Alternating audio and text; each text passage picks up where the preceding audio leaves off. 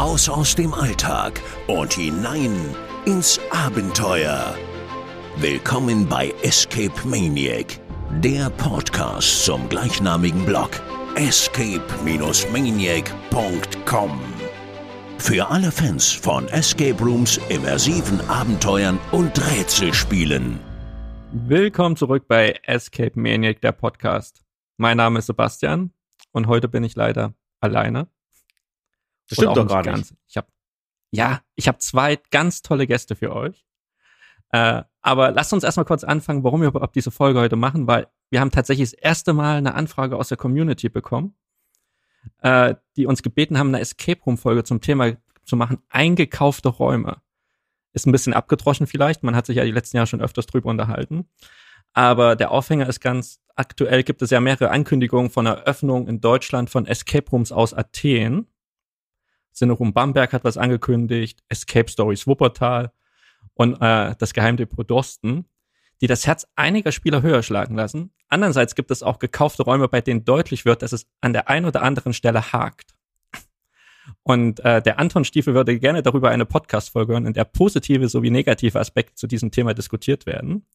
Und dementsprechend habe ich mir auch zwei Männchen eingeladen, die diese positiven und negativen Aspekte, glaube ich, auch ganz gut verkörpern können.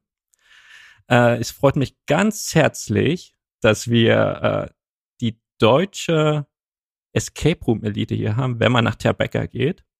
Die zwei bestplatzierten Räume des letzten Jahres. Wir haben zum einen Chris Lattner hier von The Room. Hi Chris. Hallo, grüß dich. Sag mal, hast du uns gerade Männchen genannt? Oder? Ich habe auch kurz darüber nachgedacht, ob es Männchen oder Männchen ist. Er hat Männchen ist. gesagt, oder? Ich glaube auch, er hat Männchen gesagt, ja. Ah, das, das ist mein so, Dialekt, das so, da. So werden wir dargestellt. Ja. Ja, naja. kleine Männchen. Hallo. Ja, wenn wir hier schon, wenn wir hier schon so einen reinen Boys Talk machen, äh, müssen wir uns ja nicht größer machen, als wir sind. Und äh, gerade schon, gerade schon äh, gehört im Hintergrund auch einer unserer Stammgäste mittlerweile, Christian von Escape Stories. Hi Christian. Guten Abend. Guten Abend, ganz seriös. Ja, ich, ich bin, war ja bisher ich bin hochseriös. Sehr oft bei uns im Podcast als Reisebegleitung von Malte. Und ich glaube, bei Chris feiern wir Zweijähriges. Du warst vor zwei Jahren in unserem Podcast zum Thema immersives Storytelling. Das stimmt. Und äh, ich würde euch ja gerne vorstellen, viele kennen euch vielleicht vom Hören und Sagen oder vom Lesen auf Facebook oder im Internet. Aber vielleicht kann jeder von euch noch mal zwei, drei Worte sagen, wer er ist, woher er kommt und wo eure Escape Rooms sind. Aber das wäre das, das wär doch viel lustiger, wenn wir uns gegenseitig vorstellen, oder? Oh ja, dann macht das so. Ja, aber, aber, der, aber der Chris fängt an. Ja, Chris Lattner äh, stellt jetzt Christian Kohlhaas vor. Der andere Chris, das ist der Christian Kohlhaas, der ist bekannt für Final Escape. Ach nee, nee, stimmt gar nicht. Doch, doch, wir haben angefangen ah, mit Final jetzt Escape. Anders. Warte mal. Ja, das heißt Escape Stories äh, jetzt, Chris. Final Escape Stories. Nee, fast es richtig. Escape, Escape Room Stories, ja. Exit Games. Nee, das Adventures. war richtig, das war richtig gut, die Idee. Ja, das war richtig gut. Mit der Gegenseite. Aber das hast du gecancelt, ne? Und, nee, also, und der Christian, der hat, der hat, der hat einen richtig coolen Move gemacht. Der hat sich einen Raum aus Athen eingekauft und hat den Dark Forest genannt und der rennt wie Bolle. Und ich habe den leider noch nicht gespielt, weil ich würde mir immer eine Windel machen, glaube ich. Aber irgendwann muss ich das nachholen. Äh, ja, das ist der Christian Kohlhaas. Das ist quasi der Don äh, des Ruhrgebiets. So ja. wird er auch genannt in ja. Fachkreisen. Ja, ist richtig. Seitdem trage ich auch einen Ring an meiner äh, rechten Hand und die Leute, die äh, zu mir kommen, küssen ihn, bevor sie mit mir reden dürfen. Genau, deine linke Hand ist ja, ist ja weg. Ja. Die haben sie ja abgeschlagen damals, als, äh, als, als dieser große Escape Room äh, Krieg war bei euch da drüben im Ruhrgebiet. Ja, ne? ja. 2008, 2018 war das. Ja, ja. noch vor der Pandemie. Ja, ist richtig. Danach da ist die Pandemie ausgebrochen. Ja, deswegen ja, Die ist daraus resultiert, glaube ich auch. Ja, genau. Ja, ja so. das stimmt. So, jetzt muss ich dich vorstellen. So, dann, ja, bitte. Jetzt musst du ihn vorstellen. Ja, genau. Ja. Also meine sehr geehrten Damen und Herren, live im Podcast äh, Christian Lattner. Das ist der Pate von Berlin, der Escape Room Pate von Berlin. Er hat noch beide Hände, ohne Ringe. Äh, bekannt aus Funk und Fernsehen. Äh, damals auch in diversen Clubs unterwegs, als Gottfaser auf äh, House Music bekannt glaube ich. So war's. Ich war noch ja. zu jung. Ich durfte noch damals nicht in die Diskos. aber ich habe viele Fotos gesehen. Ähm, nein, Spaß beiseite. Also ich glaube, äh, glaube, Chris Lattner hat in der Vergangenheit die Escape Room Szene sehr geprägt, äh, die Benchmarks gesetzt und äh, die, mit, die, mit die besten Räume gebaut, die ich gespielt habe in meinem bescheidenen kurzen Leben. Da hast du was gesagt. In was der denn? Vergangenheit habe ich das gemacht. In der Vergangenheit, Jetzt, ja. Ich, ich, die, ich, die, ich, die ich gespielt habe. Was war denn daran schlecht? Nee, weil du gesagt hast, in der Vergangenheit. Das stimmt ja auch. Ich habe ja, in der Vergangenheit. Ja ich habe sie ja in der Vergangenheit gespielt. Aber jetzt aktuell halt nicht mehr. Nee, jetzt habe ich ja nichts mehr, was ich bei ja? dir spielen kann. So. Der Ofen ist aus, der ja. Drops ist gelutscht. Also es geht steil bergab. Ja. ja. Ich wollte es so direkt nicht sagen. ich bin schon, ich bin schon unterm Bodensatz, bin ich schon. Ja, also viel weiter nach unten kannst du nicht mehr. Gut, muss ich einfach sagen. Das stimmt. Ja. Hat, ich, also wenn ich, euch, wenn ich euch beide wenn ich euch beide ja beschreiben müsste, äh, ich finde ja. ja. Chris Lattner aus Berlin ist so der Reich Ranitzky der Escape Room Szene. Ja, ja also, auch vom Aussehen her kommt das ganz gut hin. Nur, ja, geht, immer, nah geht, immer, ein bisschen, ja. geht immer ein bisschen steil, wenn es um Kritik an anderen Räumen geht. Äh, und aber auch, ich sag mal, eher so der Typ, äh, der mit dem Herzen da dran geht. Und du, Christian, bist ja eher für mich der der, der Don Juan. Donald Trump ja. trifft trifft's jetzt nicht ganz, weil du bist ein bisschen drückst dich gewählter aus, aber du bist ja eher so der Business-Typ. Aber ich muss sagen, äh, ich habe dich auch als großen Enthusiasten kennengelernt mittlerweile. War das der Zeitpunkt, wo wir einander geklammert äh, in Spanien durch die Escape Rooms geschlichen sind? Ja, das ist richtig. Ja.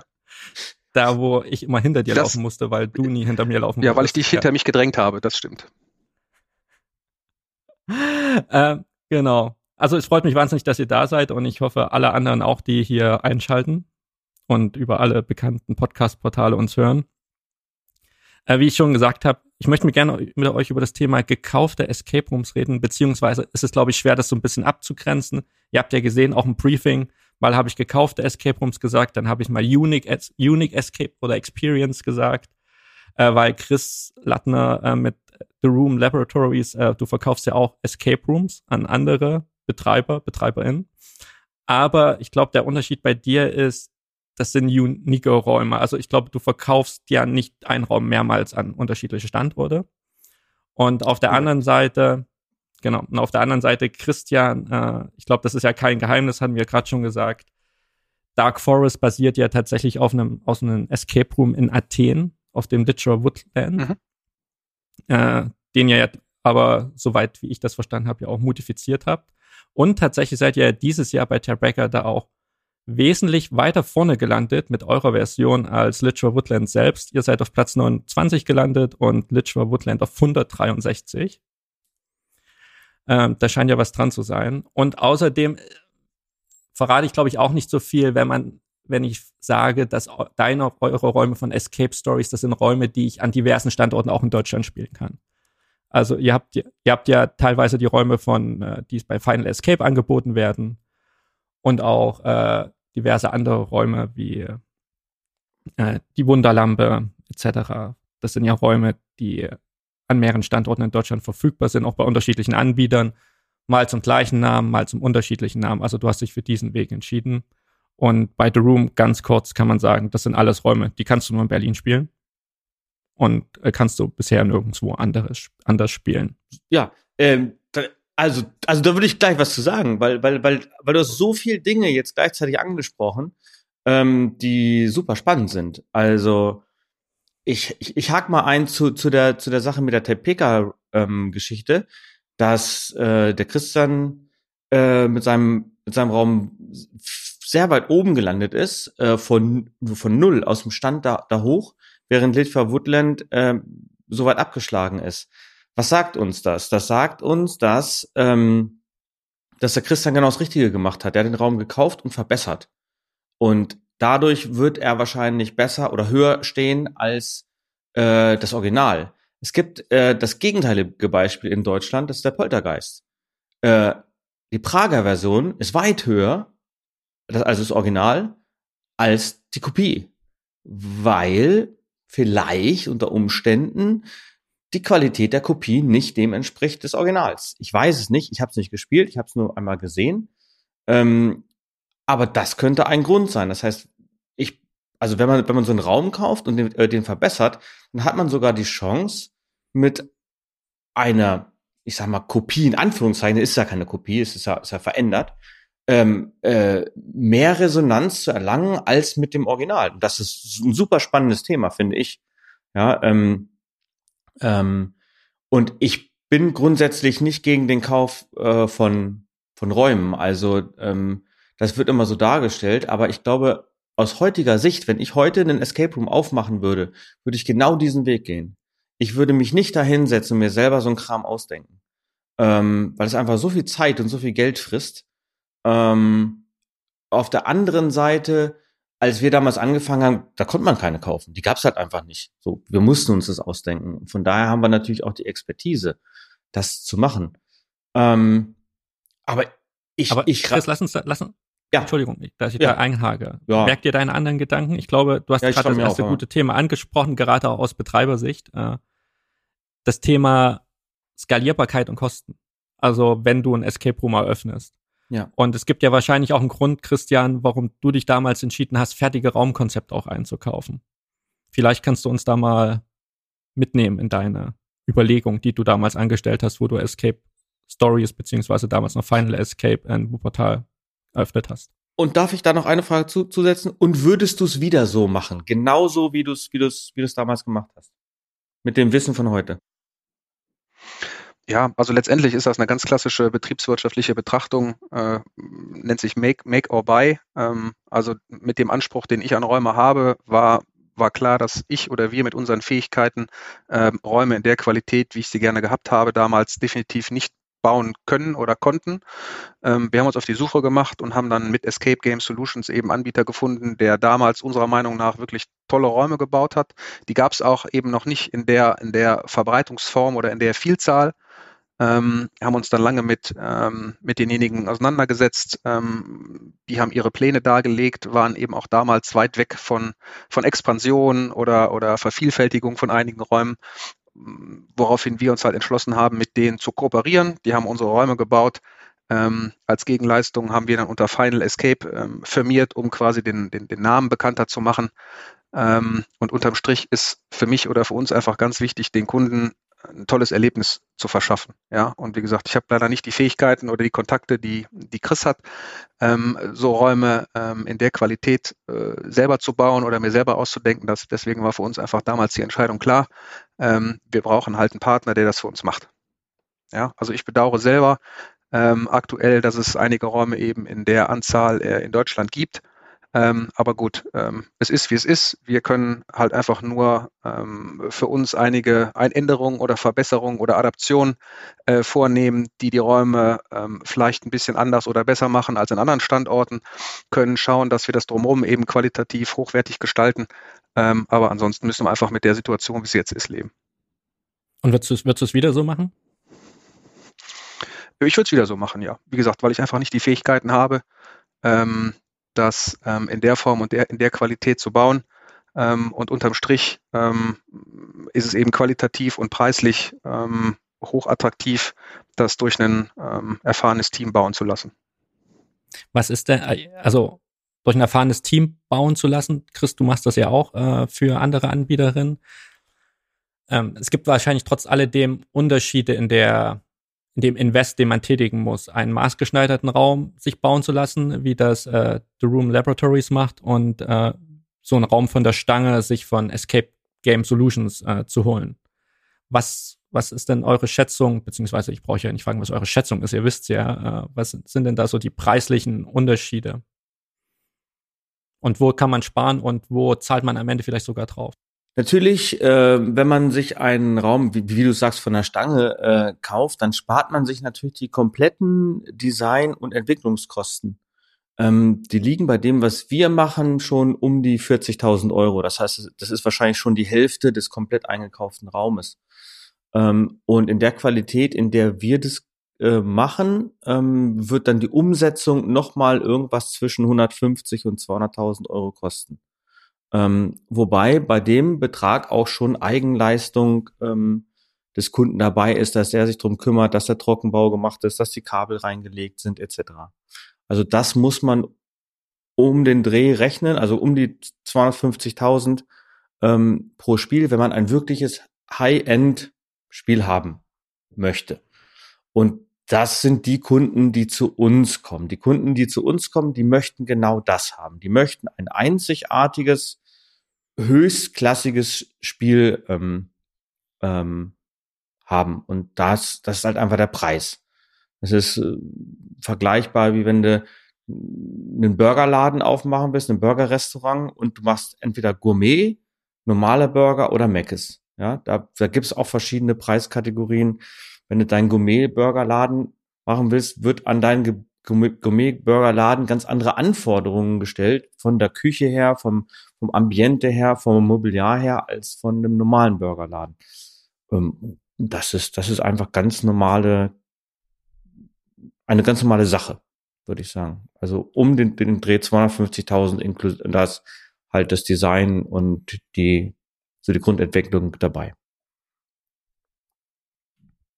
Und Chris, wenn man so einen äh, so einen Raum kauft, äh, wieder von der Stange? Ja, ich glaube, die Preisliste ist auf äh, der Homepage äh, ersichtlich. Also ich würde sagen, irgendwas zwischen äh, 50 und 80.000 Euro ähm, plus eben Eigenleistung, wobei man da natürlich auch die Möglichkeit hat, eigene Ideen einfließen zu lassen. Ne? Also den Jäger des verlorenen Schatzes zum Beispiel haben wir damals neu entwickelt, den gab es damals noch nicht.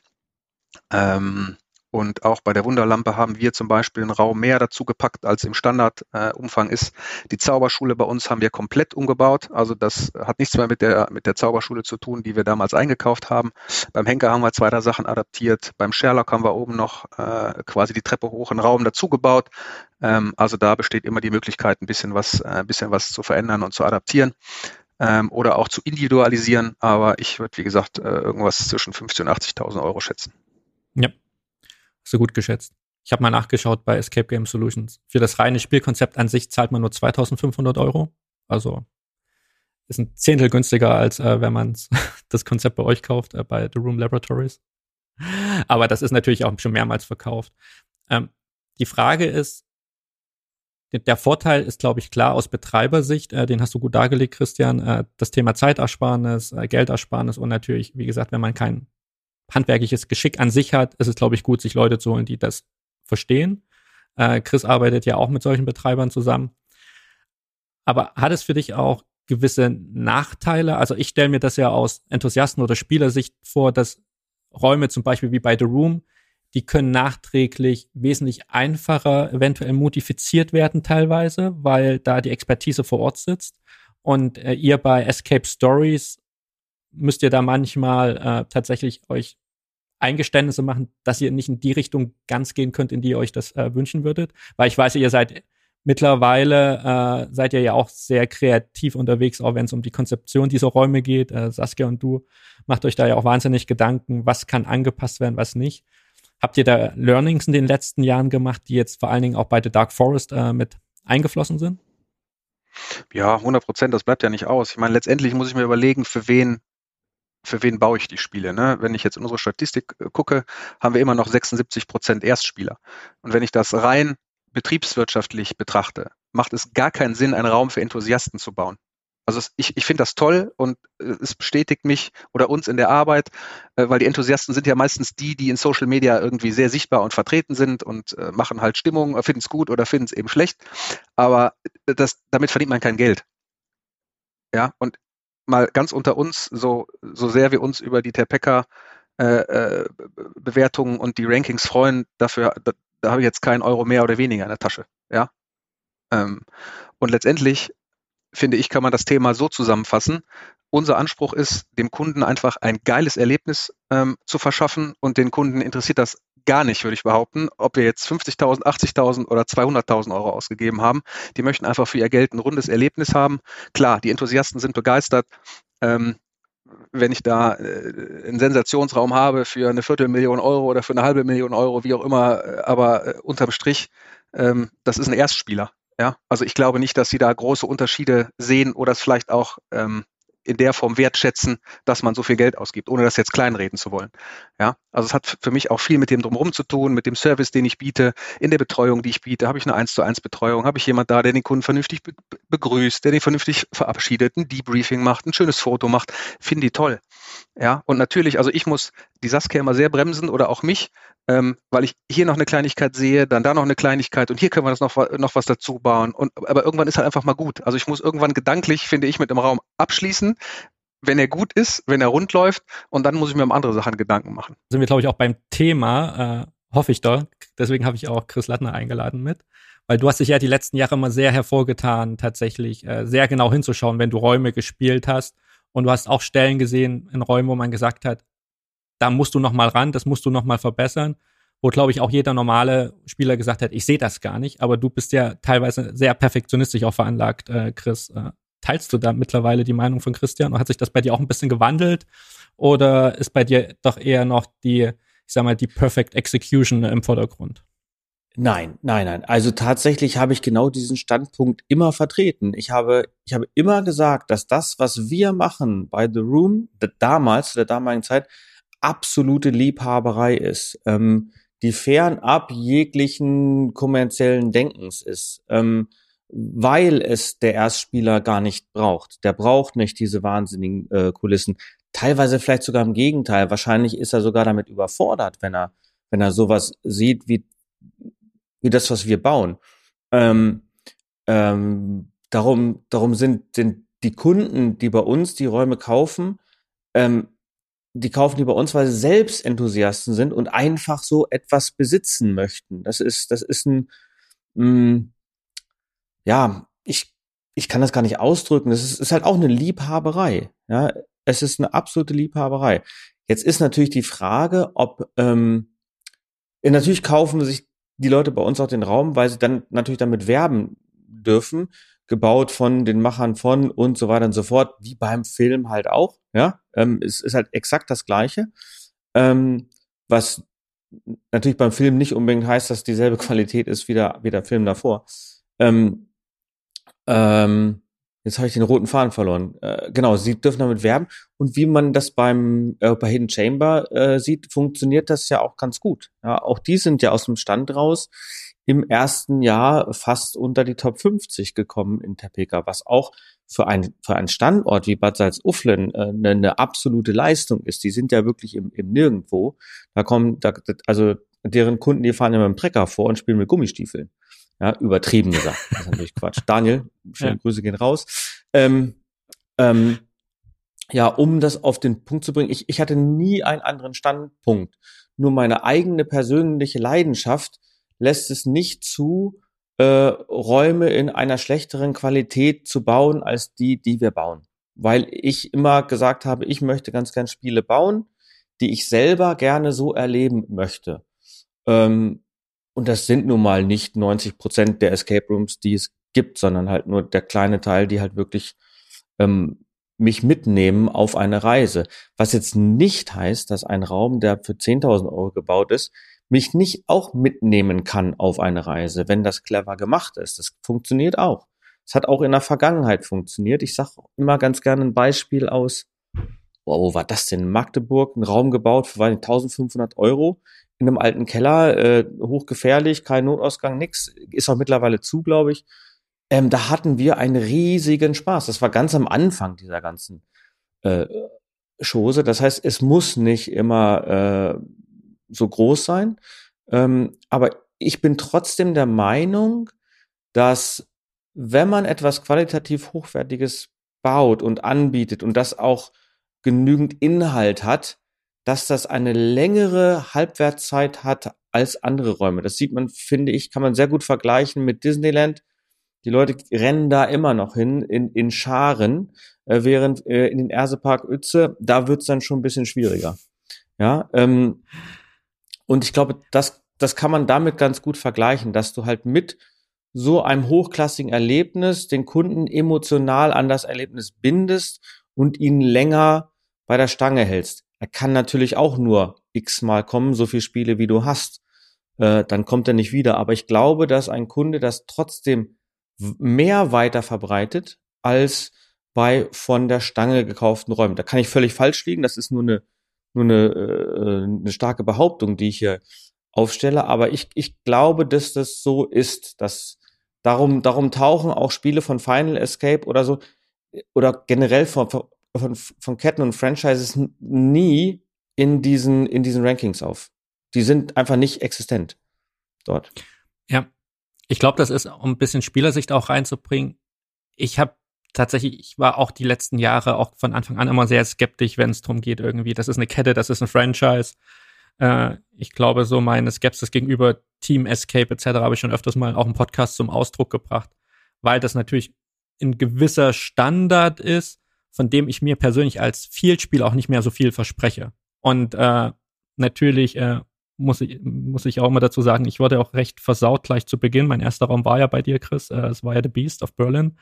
Sprich, der sehr hohen Standard gesetzt hat. Und dann war ich zum Beispiel bei Exit the Room, was ja auch so eine Kette ist oder so ein Franchise-Unternehmen, wo ich mir damals dachte, das war mein zweiter Raum. Wie kann so ein Qualitätsunterschied existieren? Also ihr nehmt, habt damals beide den gleichen Preis genommen. Es waren, da, glaube ich, damals noch 80 Euro irgendwie für eine Gruppe von vier Personen. Äh, und ich dachte mir, wow, also irgendwie, das eine ist ein Trabant und das andere war ein Mercedes und ich habe für beides das gleiche Geld bezahlt. Und das war ja ursprünglich ja auch der Grund, warum ich damals Escape Maniac äh, gegründet habe als Blog, weil ich darüber schreiben wollte, über diese Erfahrung, über Erfahrung, äh, über unterschiedliche Escape Rooms und natürlich so ein bisschen auch gerne zeigen wollte, okay, was es auch gibt für eine Vielfalt. Und natürlich hilft auch Malde sehr viel, weil er auch mit viel reist. Äh, es gibt ja mittlerweile eine sehr breite Palette und wir hatten auch öfters ja schon, ich glaube, wir zu dritt jeweils in verschiedenen Konstellationen das Thema auch äh, Wirtschaftlichkeit und natürlich, dass man auch schauen muss, wo ist, hat dieser Escape Room seinen Standort? Du hast vorhin das Beispiel Salzuflen gebracht. Ich glaube, Salzuflen hätte ich nie zugetraut, so einen Raum da zu haben wie der Hidden Chamber, den ihr da hingesetzt habt, weil ich gesagt hätte, wirtschaftlich für den Standort wird es wahrscheinlich auch ein bisschen günstiger gehen. Äh, und dass der Spieler auch das wahrscheinlich auch nicht immer ganz so zu honorieren weiß. Aber trotz alledem bin ich Enthusiast. Ich spiele gerne. Ich habe mittlerweile auch schon viel gespielt. Christian hat mittlerweile auch schon sehr, sehr viel gespielt. Und ich persönlich muss auch sagen, wenn ich eine, eine Stadt fahre, meide ich persönlich natürlich auch Räume, wo ich weiß, okay, die gibt's mehrmals in Deutschland. Also eine Kette. Äh, dann gleich, Chris. Äh, dann kommt wahrscheinlich auch noch das Thema hinzu, was mich auch aus Spielersicht interessiert, beziehungsweise auch gleichzeitig aus Betreibersicht, vielleicht kann Christian auch kurz was dazu sagen, so das Thema Gebietsschutz. Also in welchem, in welchem Umkreis finde ich denn die Räume gleich doppelt oder dreifach? Und was hat das tatsächlich auch für eine Auswirkung auf, äh, auf dich als Betreiber, Christian? Ja, wir hatten zu Anfang unserer Partnerschaft damals einen Gebietsschutz von 250 Kilometern. Äh, und im Zuge der, im Zuge der Trennung haben wir uns dann auf 50 Kilometer geeinigt, ähm, weil er dann auch, wie gesagt, Expansionspläne hatte und gemerkt hat, dass 250 Kilometer äh, vielleicht ein bisschen viel ist innerhalb Deutschlands. Ähm, witzigerweise ähm, hat das gar keinen so großen Einfluss äh, auf, auf Buchungszahlen. Also ich glaube, wir hatten im Laufe der, weiß ich nicht, fünf oder sechs Jahre, wo es uns jetzt gibt, äh, dreimal den Fall, dass, äh, dass Leute das schon mal äh, gespielt haben aber ansonsten versuchen wir das natürlich ähm, entsprechend darzustellen äh, und denken uns irgendwie keine neuen Namen aus oder äh, äh, also nutzen schon, nutzen schon Bilder äh, aus den Räumen, dass den Leuten auch wirklich äh, bewusst wird, sollten sie den Raum irgendwo in Deutschland schon mal gespielt haben. Ah, okay, das kenne ich. Äh, ich buche vielleicht einen anderen Raum. Aber äh, witzigerweise hätten wir im Vorfeld auch gedacht, dass das viel größere ähm, Auswirkungen auf uns hat, ist aber tatsächlich nicht der Fall. Ähm, ich wollte noch mal äh, was dazu sagen zu den Qualitätsunterschieden.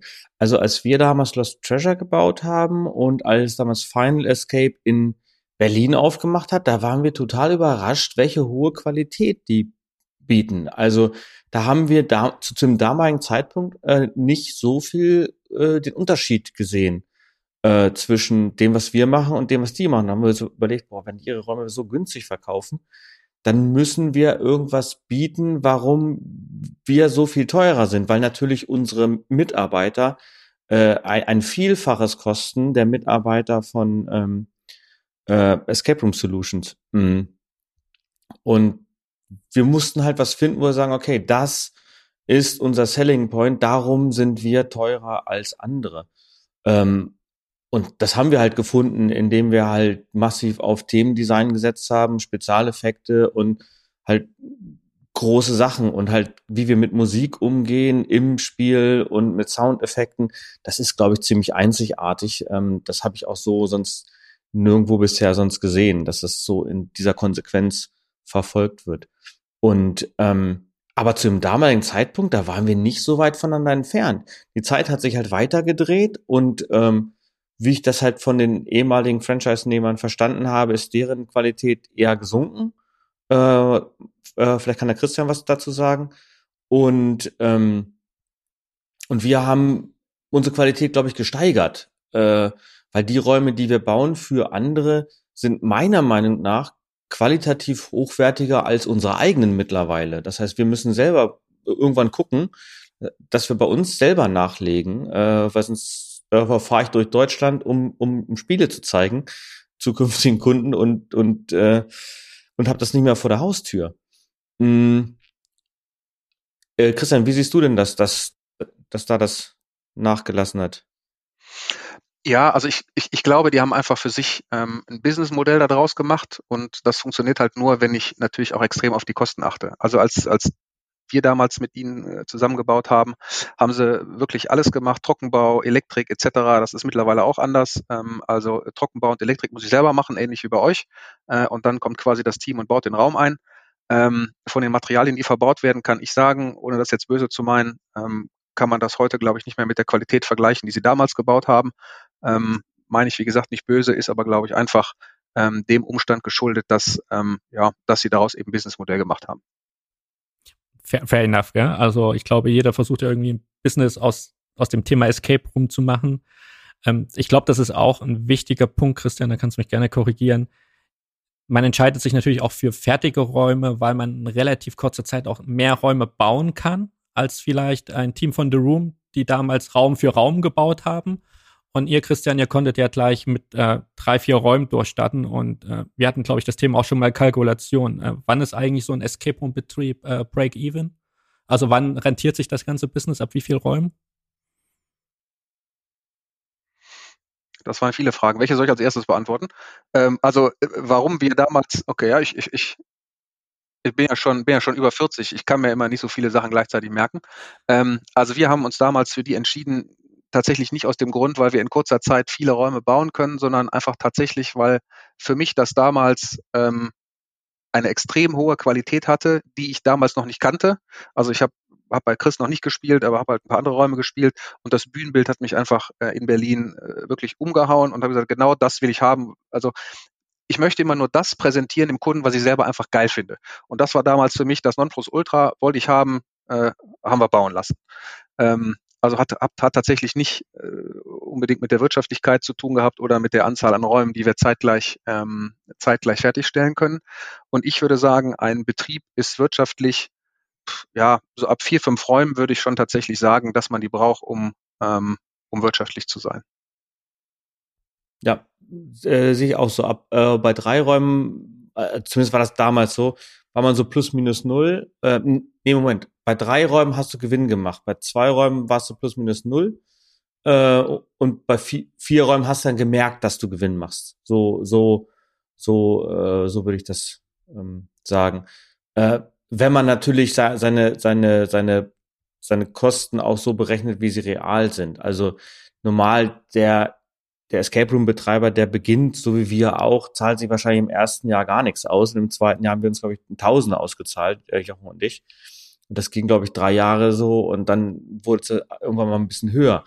Ähm, äh, ein Tausender im Monat für einen Geschäftsführer ist keine reale Zahl. Ja, die ist einfach absurd. Da ist es ein Hobby. Ja, mehr ist es nicht.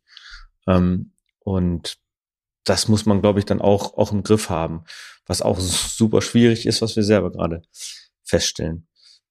Ähm, ich ha äh, ich habe eine Frage an Christian. Ähm, äh, dein Spiel. Oh, jetzt, jetzt bin ich ein bisschen aufgeregt. Warte mal, ich setze mich mal gerade hin jetzt, wenn du eine Frage stellen möchtest. Ja, ich bin du bereit. Du sitzt gerade. Du sitzt, aber sitzt du jetzt ja. auf dem Stuhl oder eher auf dem Boden? Weil die Frage, die würde ich umhauen. Also du wirst vom Stuhl fallen. Nicht, dass du wieder weg bist, so wie vorhin. Nee, ich sitze, Ach, sitze ja auf, dem, auf, dem, Stuhl. Ist ja rausgeschnitten. Ja. Ah. ähm, so, die Frage ist äh, äh, folgende. Ähm, du hast dir den Dark Forest gekauft. Ähm, erstens, warum den Raum? Und warum den Raum dann noch verändern, wenn du dich schon für den Raum entschieden hast? Das wäre meine Frage an dich. Ja, Leck mir am Arsch. Das hat eine Frage, Chris. Nicht schlecht. Da kommt mich gerade noch so auf dem Stuhl halten. Also, wir haben uns für den Raum entschieden, weil uns die Atmosphäre einfach äh, umgehauen hat. Also nach irgendwie knapp 600 äh, gespielten Räumen ist es leider, was ich persönlich sehr schade finde, schwierig, ähm, sich noch zu begeistern äh, für etwas. Und diese Atmosphäre, ähm, der in dem Raum herrschte, der hat mich äh, so geflasht, dass ich äh, dieses Erlebnis unbedingt nach Deutschland bringen wollte. Und ähm, wir haben dann das Konzept gekauft nach äh, langen zehn Verhandlungen und haben dann irgendwann gemerkt, dass die Geschichte äh, und die Rätsel, die in dem Raum waren, gar keinen Sinn gemacht haben. Aber ich hatte so viel Angst, dass mir das einfach völlig egal war. Also ich konnte mich an die Hälfte tatsächlich nicht mehr erinnern. Äh, ich wusste nur noch, dass ich die Atmosphäre unfassbar krass fand. Und äh, dann haben wir uns einfach rangesetzt und eine eigene Geschichte geschrieben und eigene Rätsel entwickelt und den Raum einfach ähm, ja auf, auf ich würde sagen die oder unsere Ansprüche ähm, zugeschnitten und eben vielleicht den deutschen Kunden. Und letztendlich haben wir von dem gekauften Konzept den Kontakt übernommen, äh, der in China die künstlichen Bäume baut. Echt? Mehr nicht. Also das war's. Ja. nee. Und so das Setting und ja, sowas. Also wir haben, wir haben ja, genau. Also ich sag mal so, dass das Grundsetting, wobei wir da auch vieles, vieles äh, angepasst und verändert mhm. und auch noch hinzugefügt haben. Und wir haben die beiden Handwerker, die den Raum in Athen gebaut haben, haben wir quasi engagiert, äh, die uns da unterstützt haben hier. Ja. Äh, aber ansonsten war das äh, sehr viel Geld für einen Kontakt äh, in China, der tolle künstliche Bäume baut. Äh, das heißt, auch das war wieder eine Entscheidung eher aus einer Leidenschaft heraus, weil du hättest ja auch sagen können, also bei mir hat der Raum so wie er war super funktioniert, dass ich ihn sogar gekauft habe. Ich musste ihn ja gar nicht verändern. Trotzdem hast du es aus einer Leidenschaft daraus, dass du, dass du im Nachgang gesehen hast, ah, warte mal, also die Rätsel, die waren ja richtig nicht so clever. Äh, ich, ich mache das mal besser für meine Gäste, aber auch für dich, glaube ich, persönlich, dass du sagst, ich, ich, ich fühle mich dann besser, wenn ich einfach ein besseres Produkt verkaufe. Äh, stimmt das so? 100 Prozent. Also ich finde es immer wichtig, zu 100 Prozent hinter den Sachen zu stehen, die du eben auch verkaufst oder dem, dem Kunden anbietest. Ähm, und das hätte da einfach nicht gepasst. Und ist das bei dem zweiten Spiel, was du jetzt gekauft hast, genauso? Oder hast du da schon beim Kauf drauf geachtet? So, aber Moment mal, das gucke ich mir doch lieber nochmal genauer an. Da reden wir, da reden ähm, wir jetzt da von, haben wir uns hinterher tatsächlich. Ja, da reden wir jetzt ja von Sanatorium. Vom Sanatorium. Ja, hm?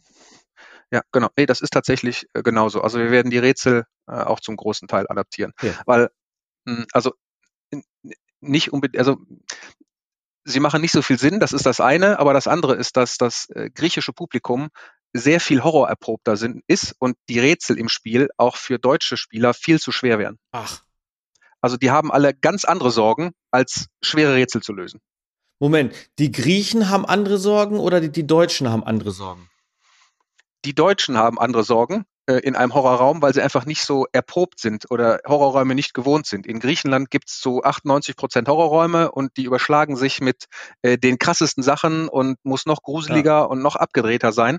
Und die sind einfach völlig das. Heißt, also, also die erwarten auch das ja. heißt also, dem Georgius, dem wird das Bein abgehackt und der kann noch die 87. Zahl von Pi sagen. Ja, so, so, so, in etwa ist das tatsächlich. Also wenn ich jetzt an School of Burning Souls denke, da wird äh, halt einfach äh, eine Schauspielerin am Ende in Flammen gesteckt. Äh, äh Spoiler. Finde ich jetzt ein bisschen Spoiler. grenzwertig. Ja, macht nichts. Haben, haben sie auch schon geändert, kann ich dir sagen. Äh, auch in Griechenland gibt's äh, seit, äh, seit ein paar Monaten neue Gesetze, an die sich die Escape Room-Betreiber halten müssen. Ach.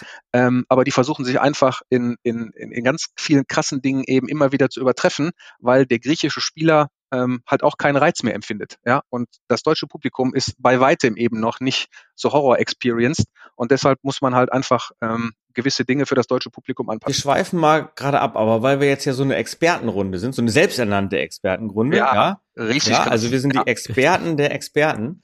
Ähm, ich habe ja mal die These aufgestellt, dass in, in, in diesen, in diesen Terpeka-Rankings Horrorräume deswegen so weit oben sind, weil diese Enthusiasten genau das sind, wie du schon sagst, die empfinden einfach nichts mehr. Die brauchen diesen harten Kick, die brauchen Horror, um noch was zu fühlen. Äh, würdest du das, ja. oder wie seht ihr beide das? Würdet ihr das auch so mitdenken? Weil, weil Christian, du bist ja eher ein Schisshase, ja. Ähm, habe ich ich denn? Das, das ist, das, das kann ich so, das, das, das Hören sagen, Hören sagen. Ich, ja. ich habe, ich, ich habe gehört, ja, Einspruch. Ich, ich habe gehört, du gehst in jeden Escape Room mit Horror mit fünf Unterhosen. Das wurde mir so gesagt. nee, nee, mit gar keiner Unterhose. Das ist noch cleverer. Stimmt. Und auch keine Hose, ja. einfach raus. Ja. Ach, das lohnt sich schon lange nicht mehr.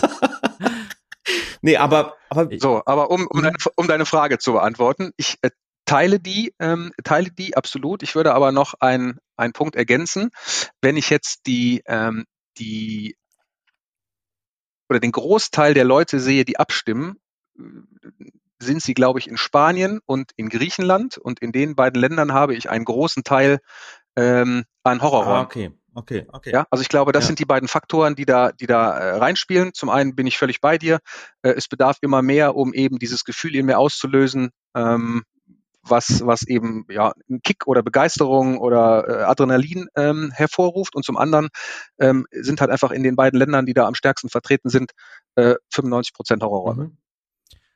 Ja, also wir hatten ja auch das Thema schon öfters Horror. Was bedeutet Horror? Ich bin jetzt auch nicht so horrorabrupt wie Malte oder Christian, die jetzt ja einige Horrorräume schon gespielt haben, aber ich habe ja zumindest letztes Jahr endlich äh, You Will Float spielen können in Spanien, der Erstplatzierte des vorletzten Jahres. Äh, natürlich ohne Clown, wie wir ja. schon angesprochen hatten. Also sprich, äh, es war nicht die komplette Experience. Wobei man bei You Will Float sagen muss, der Raum an sich also für mich hat er auch ohne Clown funktioniert. Also sie hatten ja trotzdem äh, so scary Moments drinne und hatten so Jumpscares mit drinne. Das war tatsächlich kulissentechnisch und von der Art, von der Führung, also wie wir geführt wurden als Spieler und Rätselführung, war das wirklich sehr, sehr gut. Also es war, es hat sich angefühlt auch wie ein kleines Abenteuer. Gell? Also es ist ja auch nicht immer in dem Sinne gruselig, sondern gerade wenn wir uns die Remakes auch von S angucken, ist ja auch so dieses klassische Coming of Age, gell? Also so ein bisschen wie man es von The Goonies kennt, irgendwie Jugendliche, ja. die äh, so ein Strange Place da erkunden ne, und schauen, was da vor sich geht. Ähm, kulissentechnisch war das super, aber auch ich habe ja schon immer die These vertreten, auch dass tatsächlich das Thema Horror auf der einen Seite, jetzt schweifen wir ein bisschen ab, aber über Horrorräume äh, ja. können wir natürlich auch reden, äh, zum einen, wie du schon sagtest, Chris, glaube ich, Leuten, die, Leute, die viel spielen, einfach helfen, was Neues zu erleben, den absoluten Kick zu erleben. Äh, und auf der anderen Seite erweiterst du, glaube ich, auch die Zielgruppe. Vielleicht kann Christian was dazu sagen, weil ich glaube, mit dem Horror Experience holst du nochmal neue Leute in das Thema Escape Room rein. Die Frage ist, behältst du die da? Also wenn die eh aus dieser Extremrichtung kommen, aus diesen ganzen Horror Experience etc., spielen jetzt so ein Horror Escape Room, was sagen sie dann oder was sind dann die Follow-up-Games im Nachhinein? Gell? Sind das tatsächlich normale Escape Rooms? Sind sie damit auch glücklich? Äh, aber vielleicht schätze ich das auch ein bisschen falsch ein. Dann müssen wir den Betreiber eines der besten Horror-Escape-Games hier in Deutschland fragen. Christian? Der beste, laut Pepeka, wenn ich das ganz kurz mal anmerken Aller darf, bescheiden ich bin. Nein, Spaß beiseite. Also, ähm, das ist tatsächlich genau das, was du sagst. Ähm, wir haben eine, zum einen eine völlig neue Zielgruppe, zum anderen aber auch ähm, bestehende Stammkunden, die das unbedingt mal ausprobieren wollen. Ähm, gestern hatten wir witzigerweise das Beispiel, hat, hat derjenige, der den Dark Forest gebucht hat, die Wunderlampe im Anschluss gespielt. Ja, also vielleicht äh, etwas, äh, etwas konträr voneinander, aber die waren genauso begeistert. Also wir schaffen es tatsächlich, ähm, eine neue Zielgruppe zu generieren und die dann eben auch für normale Escape Games zu begeistern. Ja. Und äh, aber nochmal wie jetzt auf unser ursprüngliches Thema auch zurückzukommen. Äh, du hast gerade dargelegt, Dark Forest äh, ist nicht mehr das gleiche Game wie Literal Woodland in Athen. Oder Sanatorium nee. wird nicht mehr das gleiche Game sein wie bei Local in Athen. Warum kaufst du dann trotzdem dieses Konzept und äh, baust auch darauf auf die, so ein bisschen natürlich auf die Enthusiasten Mund-zu-Mund-Propaganda. Es gibt ja Spieler, die haben das eben schon, Spielerinnen, die haben das schon in Athen gespielt sagen, okay, boah, jetzt kommt dieser Raum nach Deutschland, den müsst ihr auch spielen, aber der Raum ist ja nicht mehr das gleiche Erlebnis. Also ich habe mich entschieden, diese Räume zu kaufen, weil sie mich einfach von der Atmosphäre her gepackt haben. Also für mich ist, äh, ist das Gefühl, was ich habe in einem Raum oder wenn ich in einen Raum komme, das, das Entscheidende, wo ich sage, boah, das ist einfach der krasseste Scheiß, den ich gespielt habe. Das muss ich haben. Äh, aber dann möchte ich es so verändern, dass ich eben zu 100 Prozent dahinter stehe und sicher bin, dass es zu 100 Prozent ähm, unseren Kunden gefällt. Ja, der Punkt ist verstanden, aber was kaufst du dann tatsächlich noch? Also ist es tatsächlich bloß das Setting, was du noch kaufst, also was dann die Kosten für dich verursacht? Weil wenn, wenn du ein, also letztendlich wenn du in die Rätselentwicklung nochmal ja. selbst gehst, hast du ja eh selbst, selbst nochmal eine Menge mhm. Kosten, ja? Ja, 100 Prozent. Also letztendlich sind das doppelte Kosten, die wir aber in Kauf nehmen, um das für, aus unserer Sicht perfekte Spiel zu bauen. Ja, ich sehe schon, ich habe den falschen Und eingeladen. Ich hätte jemanden einladen sollen, der irgendwie so Peppermint Games kauft und sowas und Game Oberräume. Aber okay. ja, sorry. Ja, Augen auf bei der Gästewahl. Und beim Eierkauf. ja, beim Eierkauf. Ähm, nee, aber also letztendlich geben wir das Geld aus für das komplette Spiel, ähm, aber wir nehmen uns halt das raus, ähm, wo wir der Meinung sind, ähm, hört sich jetzt doof an, aber das ist gut genug für unsere Ansprüche oder das ist das, was uns begeistert hat. Und dann versuchen wir eben noch ähm, eine eigene Note da einzubringen, um äh, ja, um eben das für uns perfekte Spiel zu schaffen. Also ähm, tatsächlich empfehle ich das sogar äh, Kunden, die, die mich fragen, hier Chris, wir wollen den neuen Escape Room aufmachen, kannst du uns nicht einen bauen? Dann, dann gucke ich mir das auch erstmal an, was sie, was sie wirklich wollen und und wie die aufgestellt sind. Und es ist nicht selten, dass ich dann halt sage, Leute, kauft euch doch einen Raum irgendwo anders ein und dann kommen wir nochmal und machen den nochmal in einer Woche oder sowas nochmal schick. Ja, zum Beispiel hast du ja äh, gesehen, Sebastian, den, äh, den Captain Flynn. Ja, ähm, ja. Da hat sich der Jonathan ein Spiel ausgedacht, der hat das Spiel gebaut, nach so wie er konnte. Ja, und das war eine sehr gute Basis, wo wir einfach nur in vier oder fünf Tagen das Ding einfach nochmal um 150 Prozent äh, gesteigert haben, haben ein paar Rätsel verändert, den Flow verändert, ein bisschen was rausgenommen, ein Stückchen was verändert. Ähm, und das geht auch. Und das ist dann nicht so wahnsinnig teuer, als wenn wir ein komplettes Spiel entwickeln müssten. Weil das Spiel als solches mit seinem Grundgerüst und seiner äh, rudimentären äh, Story, ja, das ist ja immer das Problem bei diesen, bei diesen äh, bei diesen Räumen von der Stange mal mehr, mal weniger, dass es einfach gar keinen Tiefgang hat. So, also das, das sind einfach, das sind noch nicht mal Geschichten, ja. Äh, geh da rein, hol den Tempel, äh, geh da rein, hol das, äh, hol das Ding und komm wieder raus. Ja, oder du bist in Knast und musst rauskommen. Ja, das sind keine Geschichten. Das ist Quatsch. Ja. Und, aber, aber du hast zumindest schon mal ein Setting, du hast schon ein Rätsel, du hast schon eine Optik, die sich irgendjemand ausgedacht hat und einfach nur an so ein paar Stellschrauben drehen und das verbessern. Ich glaube, das würde auch schon einigen gut tun, um, ihr, um das Spielerlebnis äh, gleich um 100 oder 150 Prozent zu steigern. Ähm, und das kostet nicht so viel. Ja, und das rate ich dann auch manchen Kunden. Manche sagen dann, nee, ich will aber, ich will aber, dann sage ich, okay, dann können wir darüber sprechen. Aber äh, grundsätzlich bin ich auch immer so, dass ich sage, überleg dir, was du machst. Willst du Geld verdienen oder, oder willst du dein Ego pampern, indem du einen wahnsinnig teuren Raum hast? Ja, ähm, Wie viel kostet das? Wie viel kostet das denn, Latti, wenn du so einen Raum pimpst? Das kommt drauf an, was wir da machen und wie viele Tage wir halt da sind. Wir Komm, für mich, mach doch mal einen guten Preis. Das ist 3,50 Euro. und ein Döner. Jawohl. Aber dann spucke ich dir nur einmal in die Ecke und dann war's ist mir Reicht, ne? scheißegal. Ne? Dann kann ich sagen, ist, Design, ist die Design bei so Boom, sage ich. Dann baue ich da einen Rahmen drum. genau, genau. So, so. Werden sie, da werden sie zu mir, zu mir, zu mir pilgern. So, werden so sie eine Glasglocke machst du dann da drüber. Ja, richtig, richtig. Genau wie in diesem Kunstmuseum, wo die eine Ananas hingestellt haben, wo am nächsten Tag äh, ein Glaskasten drum war. So mache ich das. Genau so. Nein, also du es. Nein, aber Spaß beiseite. Was, was würdest du sagen? Klar, kommt es drauf an, aber Pi mal Daumen, was da für Kosten Boah, das, Also das, das kann man, kann man nicht sagen. Also wenn man sagt so, pro Tag, äh, wenn du mit zwei Leuten arbeitest, kostet 1500 Euro. So.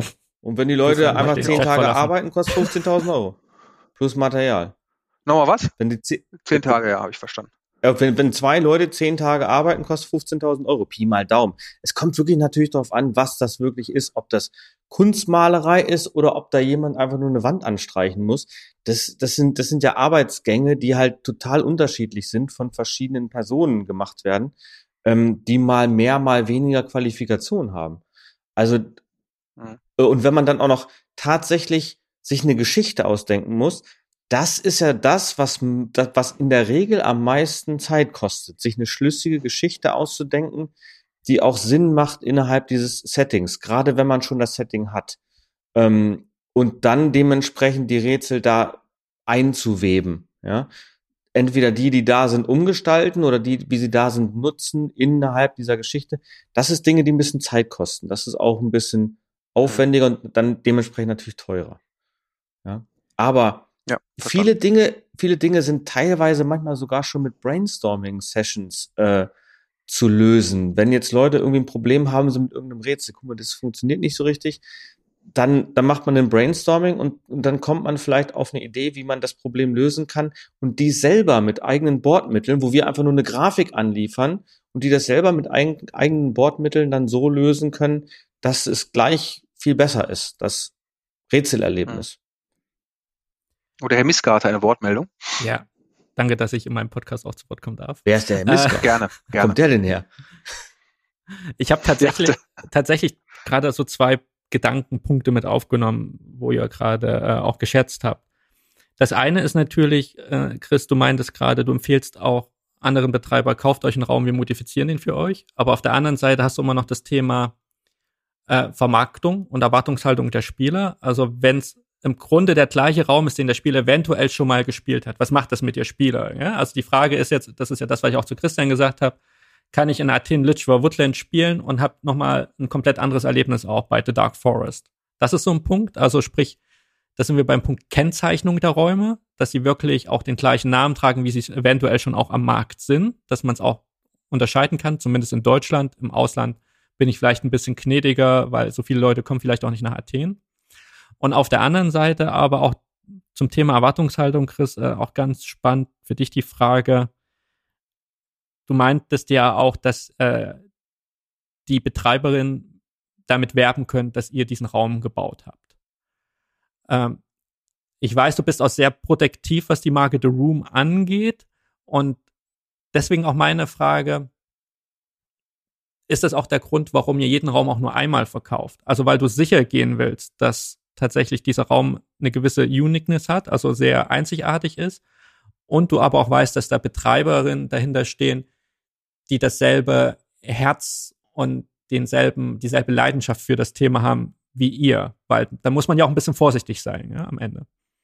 Ähm, ja und ja. Also im, äh, man sieht schon daran, dass wenn jemand bereit ist, so viel Geld dafür auszugeben, dass er dafür eine Leidenschaft haben muss.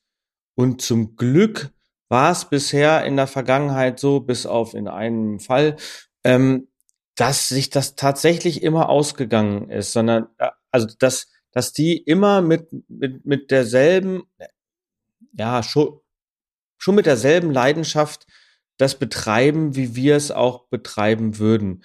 Ähm, wenn ich da jetzt aber sage, ihr dürft zu dem Raum sagen, hier, das ist von den und den gebaut, ähm, dann betrifft das immer nur diesen Raum äh, oder dieses dieses dieses Spiel. Ähm, es gibt halt aktuell das, das, diese Diskrepanz mit, ähm, mit Miraculum. Ähm, da haben wir halt den Goldenen Phönix gebaut, aber sie haben sich auch ein Spiel eingekauft von Industrum äh, mit dem Fahrstuhl. Ja. Und äh, auch da, äh, da hatte ich natürlich im Vorfeld so ich Gedanken gemacht, oh mein Gott, jetzt denken Leute, auch der wäre von uns gebaut, was tatsächlich auch passiert. Und dann schreiben mich Leute an, sagen, was habt ihr denn dahin gebaut? Das ist ja gar nicht so geil der ist, der ist nicht scheiße. Also, also, und da gehen wir sogar auch irgendwann mal ran, wenn mal die Zeit ist, nachdem wir Frankenstein fertig haben und wir müssen im Phoenix noch was machen, dann werden wir auch daran gehen und dieses Spiel auch ein, auf ein höheres Level heben. Ja, so dass er mit dem, sagen wir mal, mit den anderen zwei Spielen mithalten kann. Ja, aber aktuell ist noch nicht die Zeit da und noch nicht das Geld dafür da, aber das wird irgendwann kommen. Ähm, und ich weiß, dass, äh, dass die Betreiberin in diesem Fall halt so mit Herzblut an, an, an diesem, an, daran hängt, an äh, dem Laden, ähm, ähm, äh, dass ich einfach nicht Nein sagen konnte. A, den, das Spiel fertig zu machen, den Goldenen Phönix, und halt auch so viel Support wie nur irgendwie geht, den halt mitzugeben. Äh, sei es, wie sollen die das Briefing machen, etc. Zum Schluss sind die natürlich immer natürlich auf sich gestellt, ja. Äh, und der eine hat mal mehr schauspielerische Qualitäten, die anderen mal weniger. Ähm, da, das, das kann man nicht ändern. Aber die wachsen halt auch da rein, genau wie wir vor, vor, vor neun Jahren da reingewachsen sind ähm, und vorher auch keine Ahnung hatten. Ähm, aber wir haben halt viel, viel, Fehler gemacht, die wir dann auch weitergeben und sagen, hm, mach das mal lieber nicht so, damit sind wir ganz schön auf den Bauch gefallen.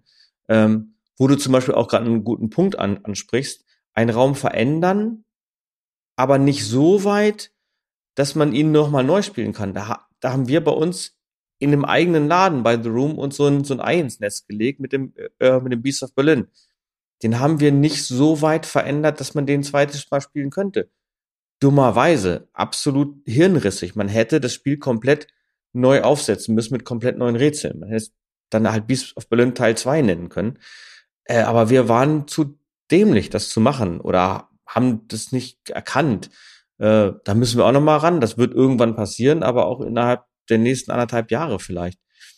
Ähm, also wenn man sowas machen sollte, dann relativ am Anfang, wenn man sich den Raum gerade gekauft hat und noch nicht aufgemacht hat, dann verbessern und dann aufmachen, so wie es der Christian gemacht hat. Ja, nicht einen Raum drei Jahre laufen lassen, dann verbessern lassen, alle Rätsel drin lassen, das ist eher aus eigener Erfahrung dämlich. Ja.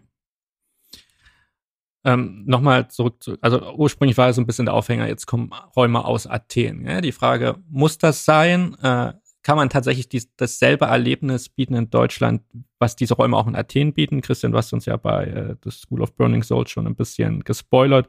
Und ich vermute auch, dass das nicht möglich ist in Deutschland, wenn der dann tatsächlich bei Cineroom Bamberg steht, außer sie überraschen uns und haben irgendeine Sondergenehmigung. ähm, dann kommt ja noch vom Geheimdepot Dorsten kommt ja dann noch Wednesday und die verlorene Seele, was ja auf dem Adams Treasure äh, beruht in Athen. Ist ja eher ein Comedy-Raum, ist jetzt auch nicht Horror. Am Alter hat es mir so spaßenshalber gesagt, gefühlt ist Athen so wie damals Klaustrophobia-Räume. Damals irgendwie auch vor fünf, sechs Jahren äh, gab es sehr viele Anbieter, die haben die Klaustrophobia-Räume geholt. Klaustrophobia ist ein Anbieter in Moskau, die auch eigentlich für damalige Verhältnisse eine sehr gute Qualität hatten, äh, die auch sehr, ich fand, auch sehr rund gewirkt haben, wenn man sie gespielt hat. Die hatten natürlich auch so ab und zu paar kleine äh, Makel, aber per se haben die ein sehr gutes Erlebnis geliefert. Und bei denen ist es ja eher so, klar, du bist auch nicht rausgegangen, hast gesagt, ich habe jetzt einen Klaustrophobia-Raum. Ja? Ich glaube, der Unterschied zu den Athen-Räumen ist so, dass das ein bisschen aktiver direkter oder indirekter vermarktet wird, dass man sagt, diesen Raum gibt es auch in Athen, weil Athen sich über die letzten Jahre eben sehr auch als äh, Pilgerstätte für Enthusiasten herausgestellt hat.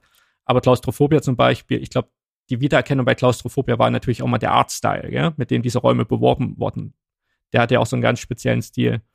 Auf der anderen Seite hast du Räume wie von Game Over, die du mittlerweile gefühlt in jeder Lasertech Arena findest. Gell? Winter is Coming, äh, die Pyramide, Check the River etc die aber tatsächlich wirklich sehr mies sind von der Qualität oder sehr, sehr durchschnittlich. Also selbst wenn ich mit äh, Bekanntenkreis, Freundeskreis mit Menschen rede, die nicht so viel Escape Room spielen, wenn das denen ihr dritter, vierter Raum ist, selbst denen fällt auf, dass dieser Raum nicht gut ist.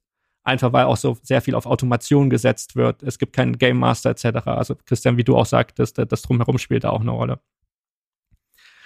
Ähm, prinzipiell können wir jetzt, glaube ich, sagen, äh, was wir festgestellt haben, ich habe einen falschen Gast eingeladen. Wir haben zwei, wir haben hier zwei Gäste, die ja trotzdem auch leidenschaftlich äh, dabei bei, bei dem Thema sind und das nicht nur als reines Businessmodell sehen. Christian vielleicht noch ein bisschen mehr als Chris, äh, wenn ich das so sagen darf. Widersprecht mir gerne. Darfst du. Da, darf ich, genau. Aber, prinzip, aber man merkt schon, eingekaufte Räume muss nichts Schlechtes sein. Äh, ich, aus, Spieler, aus Spielersicht, wie gesagt, ist es mir, glaube ich, nur wichtig und vielen anderen Spielern auch, dass man weiß, in was für einen Raum man geht, be bevor man ihn bucht. Also sprich natürlich eine einheitliche Kennzeichnung, ein Wiedererkennungswert, so dass ich natürlich vermeide, irgendwie den Raum doppelt oder dreifach zu spielen und dass mir das nicht irgendwie vorgemacht wird. Hier, du, das ist nochmal ein ganz anderes Erlebnis. Prison Break oder bleibt einfach Prison Break. Ob ich nur in Berlin spiele oder bei euch, Christian, äh, ist, glaube ich, zu 95 Prozent weiterhin dasselbe Erlebnis. Und ich glaube, ja, da muss man ganz, absolut. muss man ganz transparent sein. Und äh, was mich heute am meisten überrascht hat, ist tatsächlich, äh, Chris, wenn ich dir das sagen darf, äh, deine Haltung dazu und dass du wesentlich heute aus einer rationaleren und wirtschaftlicheren Perspektive argumentiert hast, weil ich glaube, wir wissen auch alle deine leidenschaftliche Sichtweise zu schätzen. Äh, auch wenn viele dann immer gesagt haben, das, was du verlangst, das können sie nicht. Und ich glaube, das haben wir heute auch gut herausgearbeitet. Es gibt einfach auch Anbieterinnen, die können das nicht. Die können nicht diese Qualität bringen, die du gerne spielen würdest und die du auch erwartest von Räumen. Und das ist auch okay. Und was wir, glaube ich, auch alle wissen, bloß weil du deine Räume selbst baust, müssen sie nicht besser sein als ein gekaufter Raum am Ende. Also es gibt genug Beispiele in Deutschland von Escape Room Anbieter, die gesagt haben, ach, ich habe jetzt zweimal ein Escape Room gespielt, ich finde das so toll, ich mache jetzt meinen eigenen Raum auf. Und da sind wir wieder beim Thema fehlende Erfahrung. Ähm, es ist ja auch nicht alles äh, Gold, was wir machen von Anfang an. Also was wir sehr gut können, ist natürlich Set und, Mus und, und Ton und Musik und so das können wir sehr, sehr gut. Aber es ist, aber dazu gibt's ja immer noch eine Story, Rätsel, einen Rätselflow und da liegen wir natürlicherweise auch nicht immer hundertprozentig richtig von Anfang an. Und dann müssen wir auch natürlich wieder ran und das verändern und verbessern, bis es irgendwann wirklich rund läuft. Wer die erste Version Brandon Darkmore gespielt hat, äh, die war, die war nicht rund. Du, du, du warst, glaube ich, einer der wirklich aller, allerersten, die das äh, gespielt haben. Das, das war überhaupt nicht rund, ja, weil äh, es ist so. Du denkst halt irgendwas aus und denkst, ah, der, der macht bestimmt das und das, der Gast. Äh, und dann guckst du dem zu und beim zehnten Gast stellst du fest, also keiner macht das so, wie du dir das ausgedacht hast. Da musst du halt nochmal ran. Das ist, das ist völlig normal. Das ist ein Prozess, der auch Geld kostet. Ne? Ähm, das darf man nicht vergessen. Und das hast du bei eingekauften Räumen dann in der Regel nicht mehr so, weil die natürlich äh, gelaufen sind, schon 10 oder 20 Mal und da hast du die Erfahrungswerte, was funktioniert und was funktioniert nicht. Auch das ist ein großer Punkt. Warum kaufe ich mir einen, Gebrauch, äh, einen gebrauchten Raum? ja, ich kaufe einen gebrauchten Raum bei eBay. Ähm, ja, zum, zum Selbstabholen. ähm, nee, warum kaufe ich mir denn ein, ein, ein Raum von der Stange, weil der natürlich auch eine gewisse Sicherheit bietet, dass das ein Proof Concept ist. Ja, während die Sachen, die ich äh, mache, da kann ich auch mal völlig, äh, völlig daneben greifen. Ja, ähm, und das passiert auch. Ist ja nur menschlich. Ähm, das, darauf wollte ich aber gerade gar nicht hinaus. Ich hatte noch eine andere ganz spannende Sache, die, die du gerade angesprochen hast, äh, äh und zwar der, zu der damaligen Zeit Klaustrophobia. Ich frage mich, warum hat sich Klaustrophobia bei uns nie groß weiter verbreitet? Weil so wie du sagst, die Spiele waren damals echt geil. Da bist du reingegangen und hast gesagt, boah, was haben die denn hier gebaut? Das ist ja fett hier mit Power Armor komplett aus Metall, die Waffen alles aus, aus Metall. Es fühlte sich alles echt an. Das war echt fett. Obwohl die in Deutschland gebauten äh, Klaustrophobia-Räume von Erzählungen weitaus schlechter waren als die die, äh, die Spiele in Russland. Und das hat, warum, warum hat sich das nie weiter verbreitet, sondern warum äh, kam Final Escape, die nicht ganz das Level hatten wie Klaustrophobia und, und waren in der Lage, diese Räume weiter zu verkaufen und die nicht? Das ist eine spannende Frage, die wir uns wahrscheinlich nicht beantworten können. Ähm, ich, ich vermute, dass damals schon Klaustrophobia teurer war als äh, Final Escape. Ich, ich weiß es aber nicht, aber ich würde vermuten. Es, es gibt ja eine Ecke in Deutschland, da findest du noch die Klaustrophobie-Räume, das ist München. Das ist so alles Escape Game München, Escape Game Augsburg, äh, Dimitri, der hat ja sehr viele Klaustrophobia-Adaptionen. So Misery's Hotel oder äh, ich glaube auch, ähm, was hatten wir bei, das, das Waisenhaus, das verlassene Waisenhaus etc. Das sind ja auch alles so Klaustrophobia-Räume. Ähm, aber das hat ja, hat ja bei weitem nicht das Niveau, was ich jetzt zum Beispiel auch von, ich, wie heißt es zuletzt, Phobia in Berlin, glaube ich, ne? Irgendwie den, den Schutzraum oder wie auch immer, die fand ja, ich auch genau, das grandios. War das ich glaube, da 13, ja. Ja, ja, genau. Also das fand ich wirklich sensationell. Ich glaube, die haben sich einfach einfach äh, zerschlagen ah. äh, und deshalb ist das nie dazu gekommen. Ah, okay. Das heißt, die haben sich intern haben die sich bekriegt oder was da? Also, ja, ja, ah, korrekt. Ist, ja, natürlich blöd. Die Räume äh, da bei München, wenn du wenn du die äh, spielen würdest heute, ähm, Würdest du dasselbe Gefühl haben wie damals, wenn du reingegangen bist in so einen Klaustrophobia-Raum? Oder haben die einfach nicht mehr das Niveau, sodass man sagt, boah, ist aber solide hier?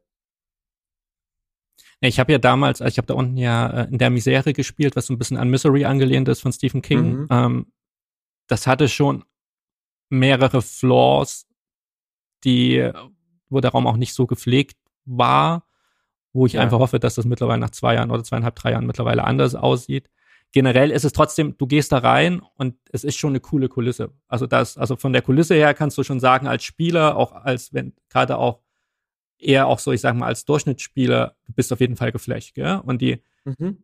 Klaustrophobie hat ja auch so eine gewisse Art, wie Rätsel angeordnet sind. Die sind ja auch sehr stark ja. linear und auch teilweise repetitiv. Also du findest diese Art der Rätsel gefühlt in jedem Klaustrophobia-Raum auch. Sprich, du weißt ungefähr, was du machen musst. Per se bietet das schon coole Schauwerte.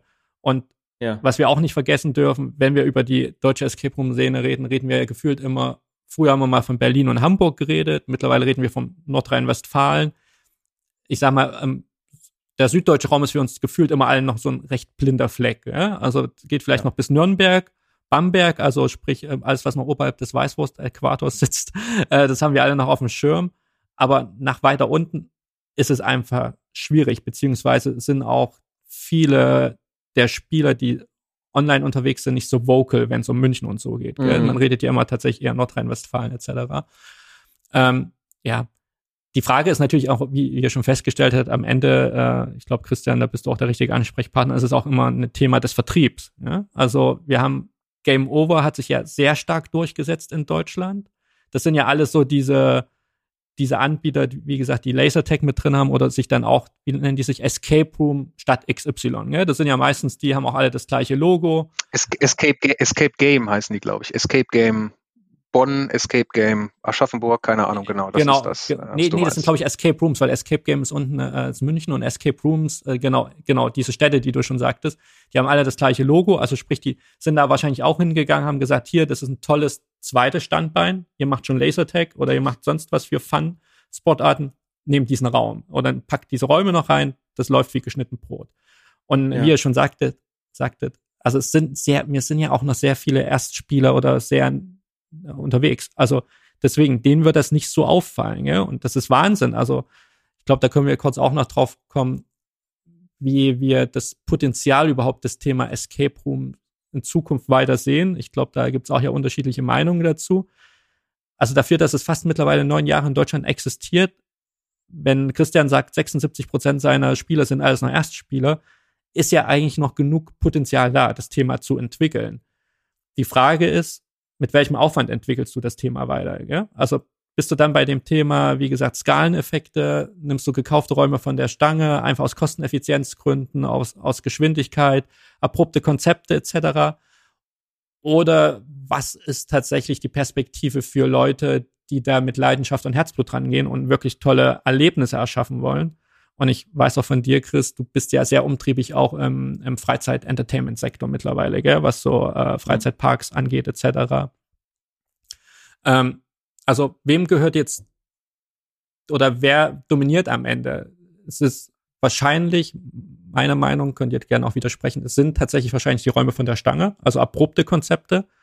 Und ab und zu hast du so diese, diese Leuchttürme wie von dir, The Room, äh, Räume, die sehr unique sind, die eine besondere Art haben, Geschichten zu erzählen.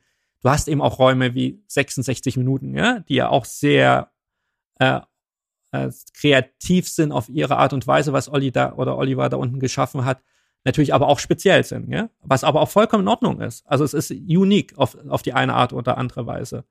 Aber wer wird am Ende, also wer profitiert von wem am Ende, ja?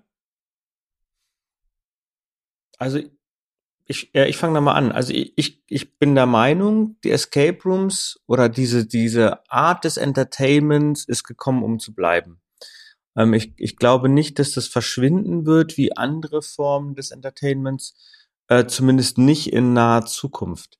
Ich glaube, was noch passieren muss, ist, dass sich eine Genreaufsplittung ähm, dass es, dass es eine Art Genre auf, auf ähm, gibt. Ich ver vergleiche das immer ganz gern mit äh, Beginn der 90er Jahre Techno. Äh, da war die ersten zehn Jahre war alles Techno.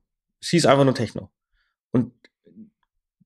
Nach zehn Jahren splittete sich das auf in Trends, Hardtrends, Gabba, äh, Hardstyle, House, Deep House, was weiß ich. Da gibt's mittlerweile tausende verschiedene Facetten so dass der Gast oder der Kunde sich spezialisieren kann, was er denn gerne spielen wollen würde. Ähm, und ich glaube, das muss erst passieren, ähm, um da wirklich was aussagen zu können. Wer wird bleiben und wer wird verschwinden? Ähm, das Problem bei diesen eingekauften Räumen ist auch für den Gast, weil, weil das, das betrifft ja den Gast, ja. Ähm, gehe ich immer noch gerne ähm, spielen. Das Problem bei diesen eingekauften Räumen ist ja häufig, dass sich Betreiber diesen, diese Räume einkaufen, um relativ schnell äh, Geld zu verdienen. Ähm, und dann auch natürlich Abstriche machen, wie wir auch schon früh sagten, im wie wird der Kunde behandelt. Ähm, und ich glaube, dass das dem, dem Escape Room per se ein negatives Image verschaffen wird oder hat auch wahrscheinlich schon bei vielen, ähm, die halt da spielen waren, sagten, naja, ja, es hat irgendwie, ja, war was in, was in Ordnung, aber wir haben uns da nicht irgendwie willkommen gefühlt oder sowas. Ähm, also ich, ich glaube, man kann zum jetzigen Zeitpunkt äh, dieser, diese Frage noch überhaupt nicht beantworten, in welche Richtung es geht. Wir haben uns dafür entschieden, weiterhin auf Premium-Räume zu setzen, weil wir der Meinung sind, dass der Gast in der Zukunft immer mehr auf sein Geld achten wird und darauf achten wird, wofür er sein Geld ausgeben wird. Und dann sind wir der Meinung, dass er wahrscheinlich eher etwas mehr Geld ausgeben wird und dafür ein Premium-Produkt kaufen wird, was auch, auch immer, als ähm, etwas, was er nur schnell konsumiert, weil er will ja ein nachhaltiges Erlebnis haben. Und das wird er wahrscheinlich nicht in diesen Lasertech-Hallen ähm, haben, wo diese Game-Over-Räume sind. Christian, ja, wir hatten das? Thema ja letztes Jahr, ich vergesse doch gleich schon wieder alles, was ich sagen wollte. Entschuldigung, Christian, schreib's, schreib's dir auf. Äh, wir hatten ja. das Thema ja auch mit Pyrn äh, vom Fachverband ja letztes Jahr schon. Ich glaube, das Thema ist natürlich auch, wie differenzierst du und wie kennzeichnest du auch. Ja? Also es ist für, also prinzipiell ist alles ja in Escape Room. Ja? Also immersives Erlebnis, Horror Experience etc. Alles fassen wir in Deutschland unter der Klammer Escape Room zusammen. Und die Frage ist, inwieweit kannst du den, den Kunden äh, das zutrauen, dass er gewisse Transferleistung zulässt und auch versteht, was er, was er da wirklich zu erwarten hat. Und auf der einen Seite leiten da natürlich eher auch Premium-Erlebnisse drunter. Hast du irgendwie mehrere Game-Over-Räume gespielt? Bist du, entweder bist du positiv überrascht, wenn du dich dann tatsächlich zu The Room verirrst und das auch einen höheren Preis dafür gezahlt hast und siehst, okay, das lohnt sich, das ist ein immersives Erlebnis. Oder auf der anderen Seite kommt vielleicht der Kunde gar nicht erst zu dir, weil er sagt, ey, ich habe da irgendwie zehn Räume gespielt, die haben mich äh, 20 Euro gekostet pro Person. Warum soll ich bei euch wesentlich mehr zahlen? Aber jetzt, Christian, du gerne. Ah, ich habe die Hälfte schon wieder vergessen, was ich sagen wollte. Ähm, ich äh, nehme mir einfach mal heraus, ein, ein Schlussplädoyer zu formulieren. Also ich finde tatsächlich die Diskussion gekaufte oder Unique-Räume affig, wenn ich das mal so salopp sagen darf, weil unterm Strich zählt für mich einfach das Kundenerlebnis. Und das muss zu 100 Prozent stimmen, ob das ein gekaufter Raum ist oder ein selbstgebauter Raum oder äh, was weiß ich, ein, ein, ein Ebay zum Selbstabgebaut, äh, zum Selbstabbauen ähm, ein Raum ist. Also völlig egal. Ähm, du musst das mit Leidenschaft machen du musst hinter deinem Produkt stehen können ähm, und du musst dich immer wieder weiterentwickeln, hinterfragen ähm, und vielleicht auch in irgendeiner Form neu erfinden. Ja, ähm, also ich glaube, die Leute werden sich auch durchsetzen, die das nicht rein aus betriebswirtschaftlichen Gründen machen, sondern die das mit Herzblut machen. Und diese Diskussion äh, gekauft, nicht gekauft, äh, seid mir nicht böse, ich kann das einfach nicht mehr hören. Äh, also ich, wenn ich nicht Fliesen legen kann, dann gestalte ich mein Bad auch nicht, sondern ich hole mal jemand, der das kann. Wenn ich lecker essen gehen will, koche ich nicht selber, sondern ich gehe ins Restaurant. Ähm, also es gibt diese Diskussion, finde ich, äh, in keiner Branche und nur bei uns, also ich bewundere jeden, der in der Lage ist, einen tollen Raum selber zu bauen, der hat wirklich meine, meine hundertprozentige Anerkennung. Aber wenn ich es einfach nicht kann, ähm, dann hole ich mir einfach jemanden, der in der Qualität, ähm, die ich gerne hätte oder hinter der ich stehe, ähm, bauen kann. Und das finde ich völlig legitim. Ja, aber für mich ist einfach der springende Punkt. Ich mache das mit Herzblut, ich mache es mit Leidenschaft und ich muss ein Produkt präsentieren, ähm, die den Kunden begeistert und dazu bewegt, wiederzukommen. Und das ist, das ist ja genau die Aussage, die ich seit fast neun Jahren treffe. Warum patinierst du deinen Raum mit einer schwarzen Sprühdose, wenn du es nicht kannst? Ja, das ist genau der Punkt. Mein Auto ist kaputt, wo bringst du den in die Werkstatt? Ich, ich, ich lege mich doch da nicht mehr selber drunter bei den neuen Autos. Also das ist ja denn, ich bin Kfz-Mechaniker. Ja, das ist genau die Aussage, ähm, die ich auch seit seit Jahr, Jahrtausenden, ja, seit seit Jahrtausenden predige ich das. Ich sage auch auch mal ganz gerne, wenn du ähm, äh, in deinem Business Erfolg haben möchtest, was jetzt Escape Rooms, immersive Abenteuer, wie man es auch immer nennen will, dann musst du etwas kreieren, von dem der Kunde nicht wusste, dass er es braucht oder dass er es geil findet. Ähm, und ähm, dann wirst du auch wirklich, äh, äh, wirklich erfolgreich. Ich will noch mal eine Sache sagen, warum ich ganz fester Meinung bin, dass Escape Rooms bleiben und dass sie sich verändern zu mehr und mehr zu den immersiven Erlebnissen. Äh, ich habe vorgestern die erste, ersten zwei, drei Folgen National Treasure geguckt, diese Serie auf Disney Plus. Erste Folge Escape Room. Aber nicht so, wie man es klassisch kennt. Oh, jetzt müssen wir hier so Doku lösen und, sondern richtig immersiv mit. Wir müssen uns hier aus, aus, aus einem, aus einem Bettlaken und einen Schraubendreher irgendwas bauen, damit wir unsere Zellentür auf, aufmachen äh, können. Und das fand ich bist du sicher, dass das nicht MacGyver war? Das ist wirklich ah, ich ein Escape Room Thema. Ich verwechselt. Da, da kam ja, nämlich noch was sorry. mit dem Kaugummi ja, ja, und, der, und, der, und der Sicherheitsnadel. Und dann hat er das in die Luft gesprengt und dann ist der Staudamm zerbrochen und dann hat er aus dem alten, ja, der Sebastian alten Fahrradreifen peinlich berührt. Chris, wir müssen, wir müssen, wir müssen uns zusammenreißen. der hat er sich aus dem alten Fahrradreifen und Schlauchboot gebaut und ist dann mit dem Niagara-Fälle runter. Das war, also ich dachte, wäre eine Escape Room. Also so stelle ich mir Escape Rooms vor. Nee, aber aber, Chris, aber das gutes Beispiel National Treasure. Ich habe genau, ich habe das auch gesehen, aber da habe ich mich tatsächlich gefragt, die erste Szene klar, das sind die in diesem Escape Room.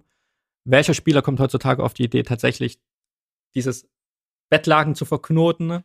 da irgendwie noch Metallstück dran zu machen, um dann diesen Hebel runterzuziehen?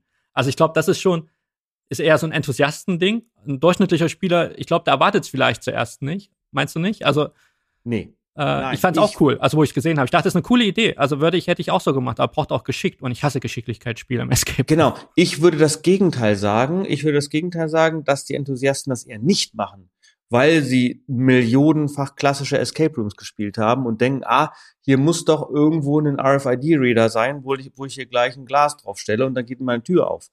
Ähm, ja. Äh, ich, ich glaube, dass genau diese Szene machbar ist aber ich sie aus, aus dem Grund nicht nie machen würde, was du gesagt hast, weil es eine Geschicklichkeitssache ist. Und da kannst du, wenn du einfach nicht geschickt bist, Stunden mit verbringen, dieses Ding daran zu schmeißen. Also wir machen was ähnliches in Salzuflen, aber ähm, auf bei einem neuen Spiel in Salzuflen, aber auf eine Art und Weise, die immer funktioniert. Ja, ähm, und das ist ja der Punkt. Sowas muss ja immer funktionieren. Und das kann nicht sein, dass das ein Spieler sofort schafft und einer braucht da 30 Minuten für. Das geht halt nicht. Ja. Also halten wir fest, ich glaube, Christian, das war das perfekte Schlussplädoyer. Ich glaube, am Ende bleiben die, die einfach auch den perfekten Service bringen und die Leidenschaft mit reinbringen in das Thema.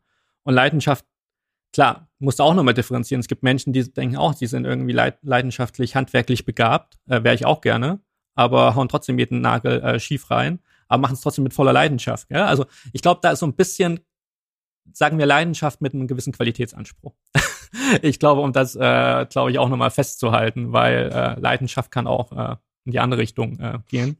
Ich, ich, ich dachte, ich hätte es genauso formuliert, aber ich äh, stimme dir natürlich zu. Nein, hast du ja mit den äh, mit dem Fliesenlegen etc. Ich habe dieses Beispiel am Kopf.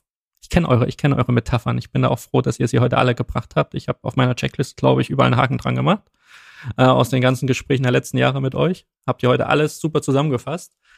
Ähm, nein, vielen Dank. Also wie gesagt, ich glaube, keine Angst vor Räumen von der Stange. Für mich als Spieler ist nur wichtig, es muss sauber gekennzeichnet sein. Ich will wissen, dass ich diesen Raum schon mal gespielt habe. Und am Ende will ich trotzdem auch Spaß in diesem Raum haben. Ja? Also das ist, glaube ich, für uns entscheidend. Danke, dass ihr heute äh, Zeit gefunden habt, auch wenn ihr die, wenn einer von euch der falsche Gast war. Das nächste Mal lade ich mir jemanden von ein.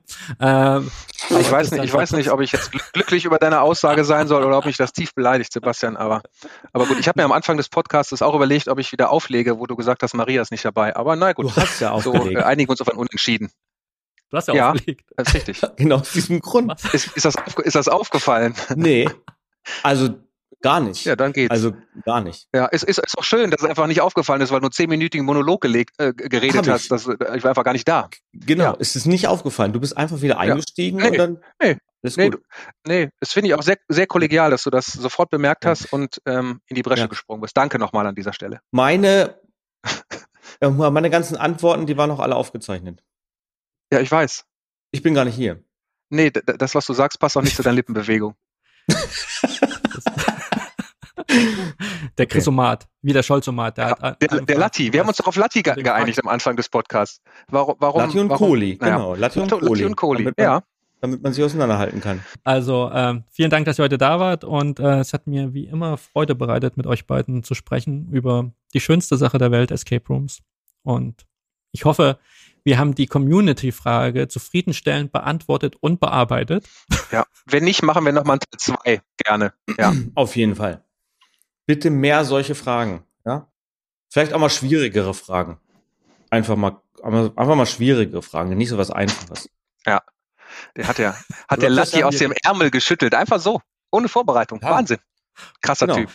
Ja, Ja. Christian, du, Ja. wollt, du wolltest ja vorher die Agenda haben für, den, für das Meeting heute. Ja, ist äh, den richtig. Habe ich ja nicht bekommen. Christian, was, du Aber hast die gut. Fragen gewusst? Alle. Du hast die Fragen gewusst vorher, oder was? Habt ihr meine, habt ihr meine Mail nicht gelesen? Ich habe euch beide Nee. eine Mail geschrieben. Welche Mail? Die ist direkt im Spam gelandet wahrscheinlich. Ich habe nur die Mail bekommen mit dem Link hier zu dieser Aufnahme. Nee, ich habe euch tatsächlich gestern Vormittag, äh, gestern Mittag nochmal eine Mail geschickt. Aber schön, Hab dass ich ihr trotzdem ignoriert. gut vorbereitet war. So freut Einfach mich das. Ja. Ich Und habe mein, hab mein also- Bestes gegeben. Schönen Abend, schönen Tag, wo immer auch ihr diesen Podcast hört. Viel Spaß Dankeschön. weiterhin beim Escapen. Macht's gut. Ciao. Vielen lieben Dank. Ciao. Tschüss. Tschüss. Das war Escape Maniac, der Podcast zum gleichnamigen Blog escape-maniac.com. Für mehr Infos schau auf unserem Blog vorbei. Wir freuen uns, wenn du auch das nächste Mal wieder dabei bist. Bis dahin, gutes Entkommen.